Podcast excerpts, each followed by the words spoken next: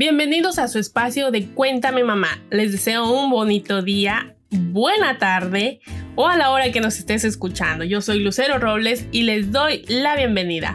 Nuestro dilema del día de hoy es la recreación bis ocupación. Comenzamos.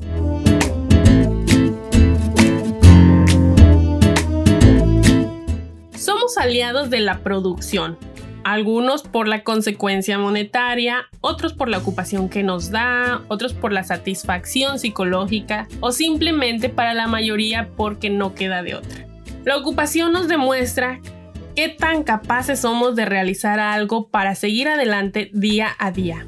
Sin embargo, dentro de todo esto debemos estar y encontrar la recreación, ya sea con nuestros hijos, si los hay, y a la vez personal y con la pareja. Decidimos parar en ciertos días para tomar un respiro, esa vitamina para seguir por otro determinado tiempo produciendo. Algunas personas somos esclavos del reloj. Por ejemplo, lo dividimos en tantas formas que sea posible con tal de que las 24 horas del día nos ajusten.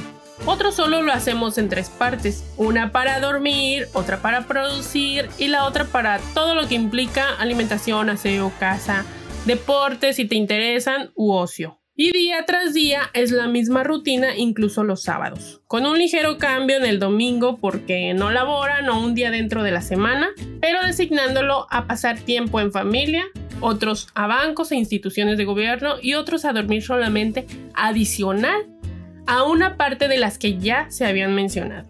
Otros más lo dividen solo en dos espacios, dormir y el hogar con lo que trae la implicación comidas, aseos, necesidades familiares, que no es lo mismo a pasar tiempo con la familia. Otros cuantos, tal vez la minoría, somos devotos a no dormir demasiado y procurar que nuestro día parezca de 48 horas.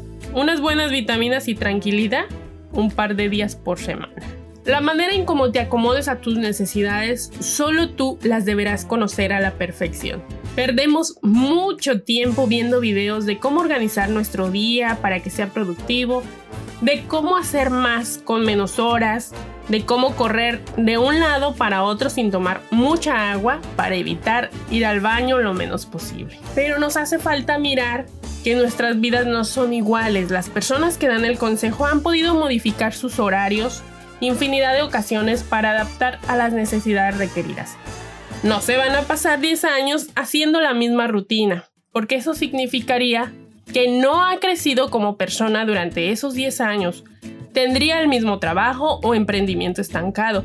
Tendría el mismo bebé de 10 meses durante 10 años, si lo tuviera.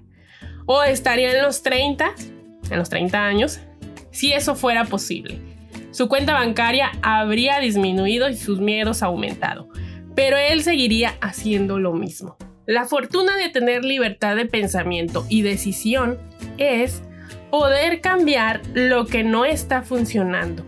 Y para esto necesitamos despejar nuestra mente en ciertos momentos de lo que nos mantiene con anteojeras como a los caballos que solo deberán ir por un camino marcado, siendo este el empleo, el negocio o la ocupación que desempeñes. Procura tener recreación donde fluya la comunicación con otras personas. Recuerda que dos cabezas piensan mejor que una. O de leer libros ajenos a los que solamente te gustan.